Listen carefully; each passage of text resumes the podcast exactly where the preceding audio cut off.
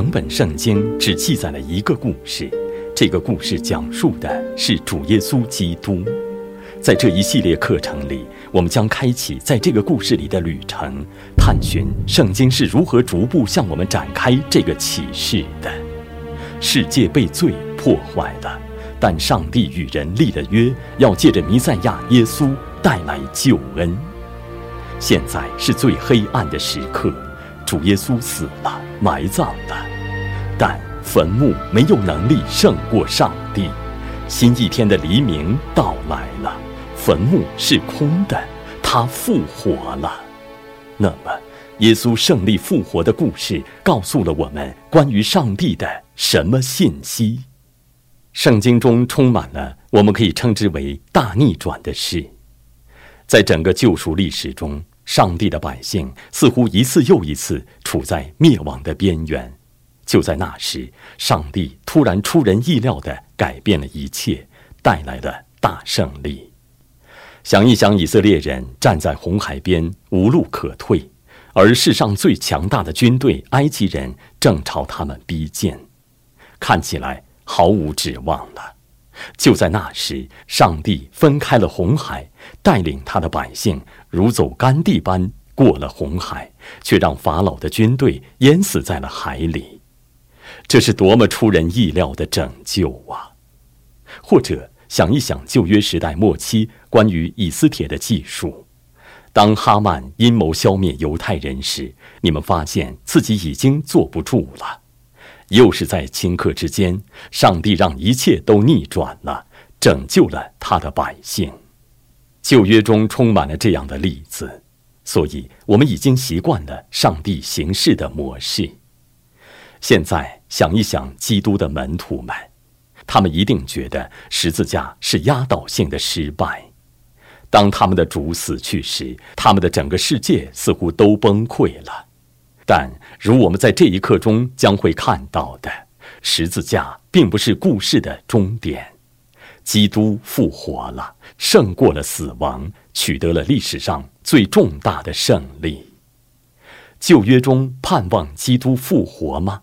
基督复活后的身体的形状与以前一样吗？那还是真正的身体吗？为什么基督的复活是为他自己进行的公开辩护？基督的复活与上帝百姓灵魂的救恩之间有什么关系？那与信徒身体将来的复活有什么联系？在这一刻中，我们将要探讨圣经历史上的下一个重大事件——基督的复活。我们将要探讨基督的复活在上帝的救赎计划中的地位，以及那对于上帝百姓之救恩的意义。所以，首先我们专注于探讨基督的复活这件事本身。旧约中多次提到了基督的复活，例如我们在诗篇第十六篇十节中唱到了基督的复活，因为你必不将我的灵魂撇在阴间，也不叫你的圣者见朽坏。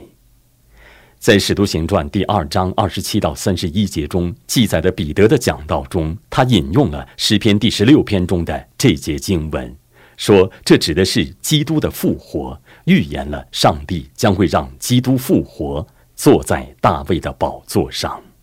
保罗在安提阿的一篇讲道中也引用了这些经文，以及以赛亚书第五十五章三节和诗篇第二篇七节。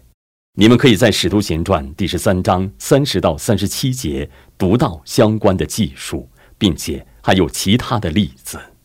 想一想，耶稣自己，他引用约拿的经历作为旧约中关于基督复活的预表。在马太福音第十二章三十八到四十节中，我们读到，当时有几个文士和法利赛人对耶稣说：“夫子，我们愿意你显个神迹给我们看。”耶稣回答说：“一个邪恶淫乱的世代，求看神迹，除了先知约拿的神迹以外，再没有神迹给他们看。约拿三日三夜在大鱼肚腹中，人子也要这样三日三夜在地里头。基督受死和被埋葬后，第三天从坟墓里复活了。基督复活的身体是个真正的有血有肉的身体，不仅仅是像鬼魂那样的显现。他与门徒一起吃饭，让他们看了自己曾被钉子扎过的手，邀请多马摸他的身体，那是他真正的身体，他死前曾经拥有的那个身体，只是现在被更新了。当他升到天上去时，他的身体将会进一步得荣耀。基督的复活是最大的神迹，是为他做出了确定而公开的辩护。我举几个例子来说明基督的复活证明了什么。首先，那证明基督是上帝的弥赛亚。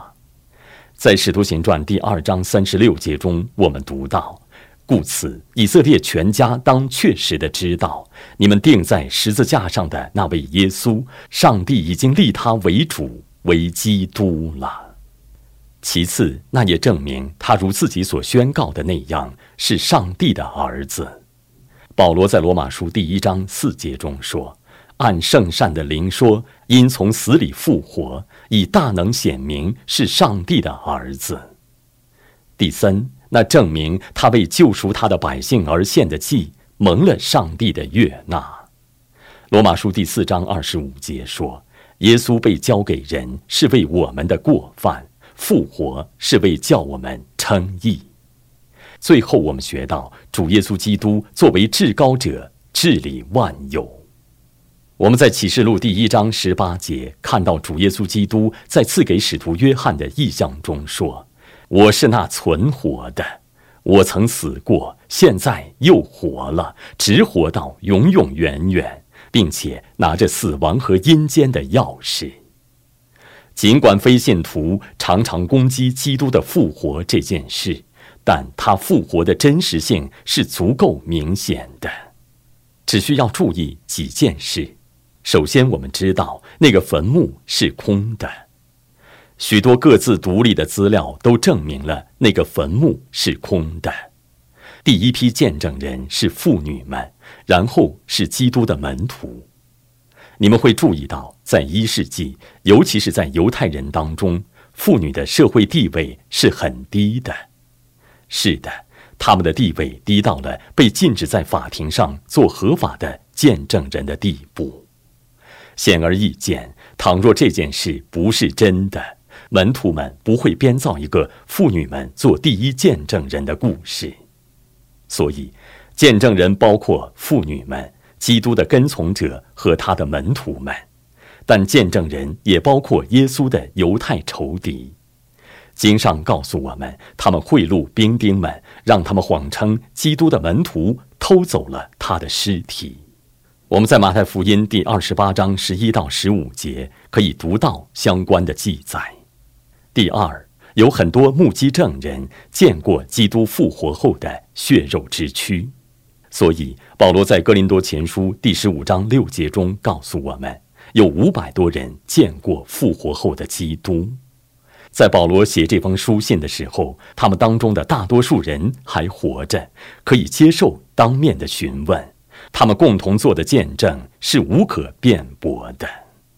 另一个目击证人是保罗自己。他曾是教会的主要仇敌，但他在去大马士革的路上，亲眼见到了已复活升天的基督，悔改归主了。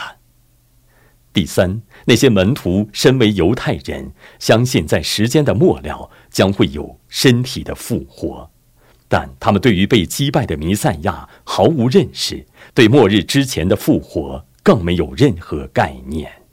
当然，这是因为他们轻视了耶稣的教导。他曾经教导他们这些真理，但他们在看到这事发生之后，才慢慢的明白了这一点，相信了这一点。但他们亲眼看到了复活的基督，这成了支持教会进行服饰和讲道的主要力量。如你们在《使徒行传》第二章中记载的彼得的讲道中，以及新约的其余部分所看到的，基督的复活是福音的核心，也是合乎圣经的正统信仰的核心。事实上，关于复活的教义对于救恩是绝对必要的。人若不确信这一真理，就不可能是真基督徒或进天堂。我们在罗马书第十章九节中读到：“你若口里认耶稣为主，心里信上帝叫他复活，就必得救。”所以，主耶稣基督的复活对门徒们的影响，使他们发生了巨大的改变。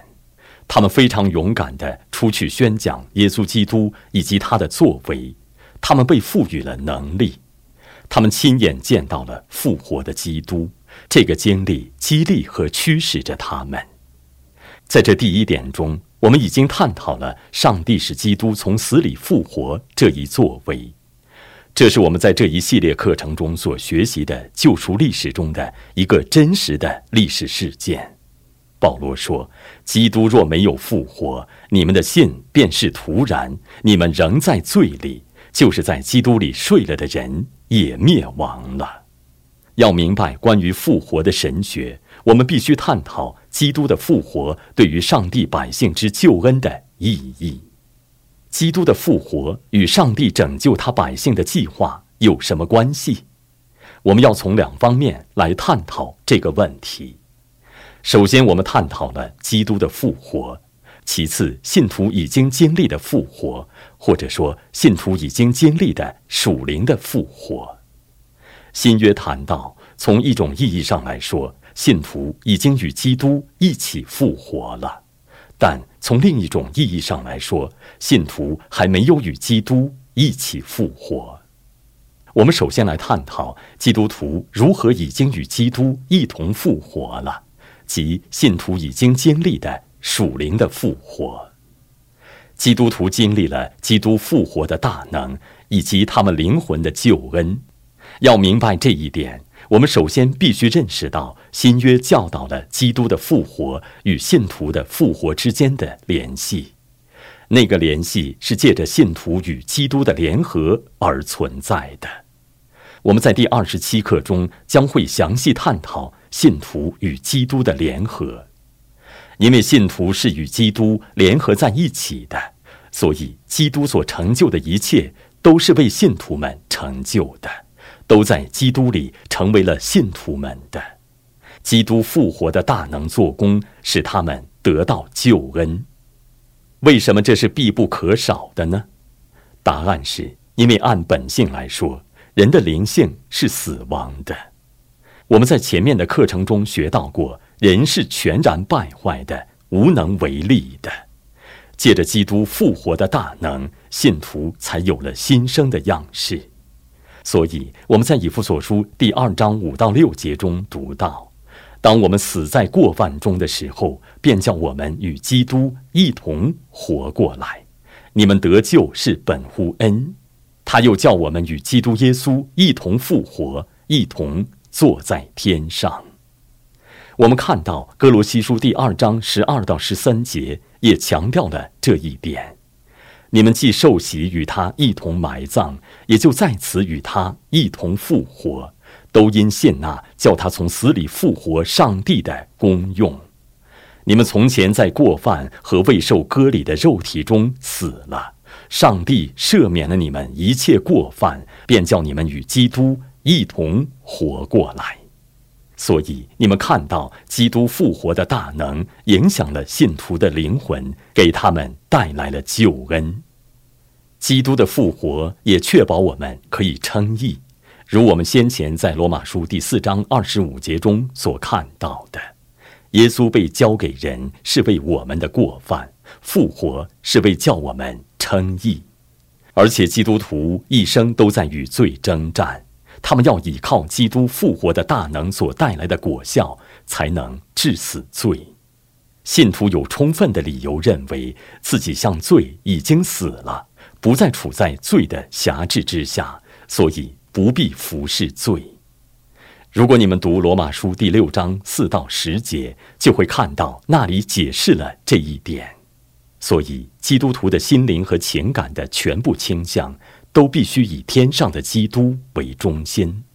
我们是与他一同复活的人，应当追求他在荣耀里的事工。保罗在哥罗西书第三章一节里说：“所以你们若真与基督一同复活，就当求在上面的事，那里有基督坐在上帝的右边。因为信徒是与基督联合在一起的，所以基督的复活包括信徒在内。他们与基督一同复活了，那复活的大能使他们得救，也使他们成圣。所以，这指的是信徒已经经历的属灵的复活。从前死在罪恶中的罪人复活了，在主耶稣基督里有了新生的样式。第三，还有信徒将来身体的复活，即信徒的身体在末日要荣耀的复活。我们在哥林多后书第四章十四节中读到，自己知道那叫主耶稣复活的，也必叫我们与耶稣一同复活，并且叫我们与你们一同站在他面前。福音使我们盼望信徒的身体在将来复活的那一刻。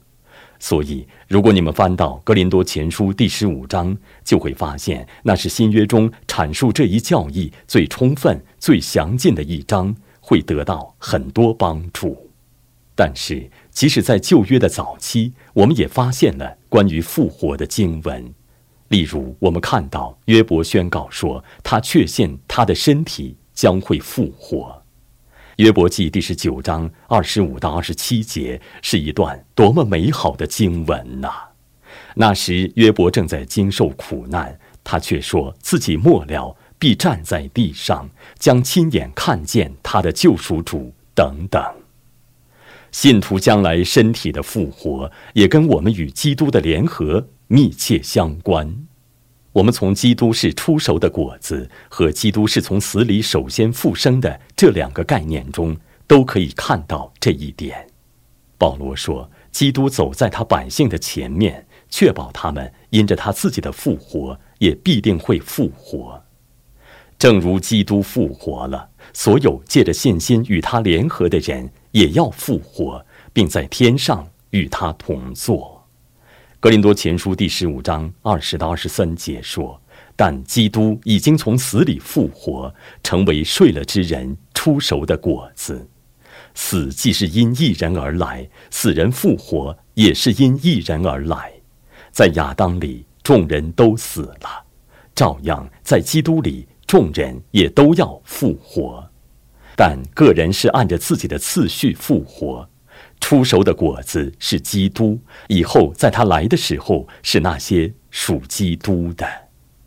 所以，出熟的果子像是预付的定金，他们确保余款必定会跟着到来。因为主耶稣已经复活，所以他的百姓因着与他联合，他们的身体也会复活。他是出熟的果子。同样，保罗在哥罗西书第一章十八节中说：“他也是教会全体之首，他是原始，是从死里首先复生的，使他可以在凡事上居首位。基督是头，教会是身体，头在哪里，身体也必定会在哪里。所以，如果头已经复活并坐在天上。”身体也必定会随之而去那里，他是所有将要与他一起经历复活之人当中投生的，所以与基督联合，也会使基督徒在末日基督再来时身体复活。所有人都要从死里复活，信徒将要复活得荣耀，不信之人的身体也要复活，但要被定罪。威斯敏斯德小教理问答第三十八问描述了信徒将要经历的事情。那里说，在复活的时候，信徒既然在荣耀中复活，就在审判日当众被主承认，判为无罪，并在充分以上帝为乐中完全蒙他赐福，直到永远。当基督来拯救他的百姓时，他是来拯救他们的每一部分。他们的整个人，既包括他们的灵魂，也包括他们的身体。若没有身体的复活，他们的救恩就是不完全的。我们现在所拥有的这个身体、这双手和这双眼睛，就是如我们在罗马书第十二章一节中看到的，我们要当做活祭献给基督的身体；就是如我们在罗马书第六章十三节所看到的，我们如今用作义的器具的肢体，在末日将要复活得荣耀，永远服侍和敬拜主。